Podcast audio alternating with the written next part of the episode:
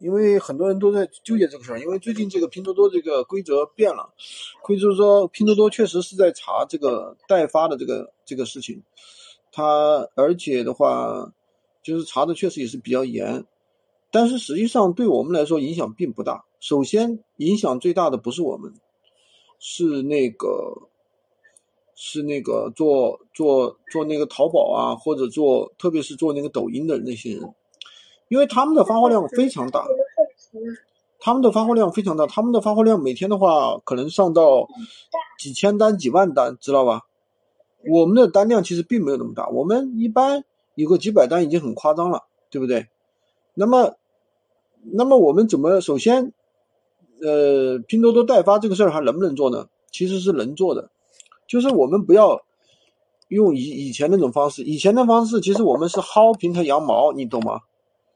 什么叫薅平台羊毛呢？就是说，拼多多上面有很多便宜的东西，然后呢，我们去做搬运，那你做搬运就牵涉到一个什么问题呢？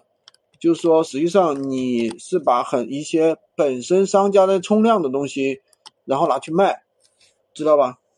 商家本来是冲量的，然后你拿去卖。但是商家他也没办法不给你发货呀，因为这个东西是本身是平台，就是他在平台上面卖，他就必须给你发货，他没办法不发，对吧？所以说有这个问题在里面。那么我们现在怎么去解决这个问题呢？现在确实有还是有人被退单啊，被什么的。那么就是说你原来我们的一些账号，因为每天下单下的太多了，所以说被拼多多可能就打上那种标签了，你知道吧？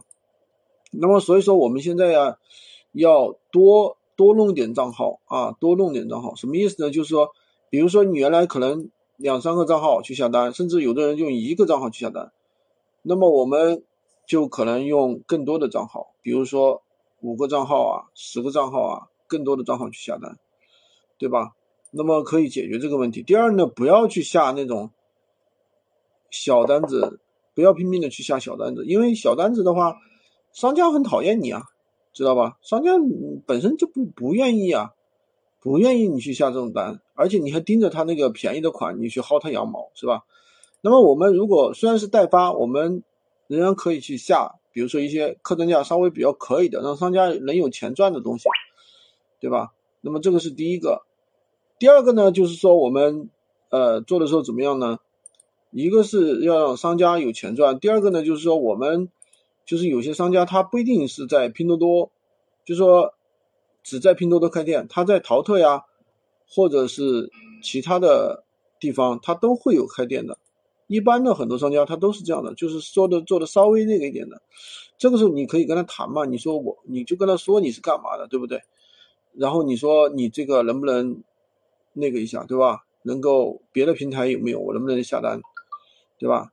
你说其我你不要说别的平台，你说其他地方我能不能从其他地方给你下单？那么如果说这个商家想做这个这个生意，他还是会给你的。甚至你就说，你说你你就直接你说你把你的微信啊什么的发过去，你就说我找一下你，对吧？然后那个什么联系方式，然后找了你就可以把它，也可以让他帮你下单呀。所以说代发这个事儿是可以做的。还是可以做的，没事的，没问题不大啊。因为这个东西对于我们来说影响并不太大。而有很多人退单的，那你用那个呀，多多支付啊，或者是先用后付啊，其实都是可以的啊，都是可以的。所以说，嗯，这个事儿呢，大家怎么说呢，也不要过于去担心吧。我觉得是这个事儿，没关系的。那我们现在的货源的话，其实很多了，对吧？有这个 iPad 呀，投影仪啊，投影仪都有两家供应商，还有这个电动自行车啊，对吧？还有那种五金工具啊，还乱七八糟的东西。呃，其实很多人都往往会问这个问题：你们那么多产品，到底哪些是好卖的，哪些是不好卖的？我可以负责任的告诉你，每一种都好卖。只是说我们有时候，比如说，哎，我在我们有时候，呃，群里面这些人，大家出了这款商品。很多人就会去追，知道吧？你看哦，这个品能出，大家去追。那我们很多人，他们的我们群里面很多人不去做家具。其实家具，我跟你说，这个家具也就是有很多人悄悄的卖的很不错的，知道吧？这家具啊，岩板家具，人家每天都能出几单，知道吧？所以说很多人有这种追风的这种习惯，其实不好。所以说你说哪个好卖，我可以说都可以的。你像我放的放的那个，我们电脑现在都有两家供应商，一家是那个台式机，还有一家是那个笔记本，对吧？笔记本没人卖，但是笔记本我跟你说那个也是很好卖的。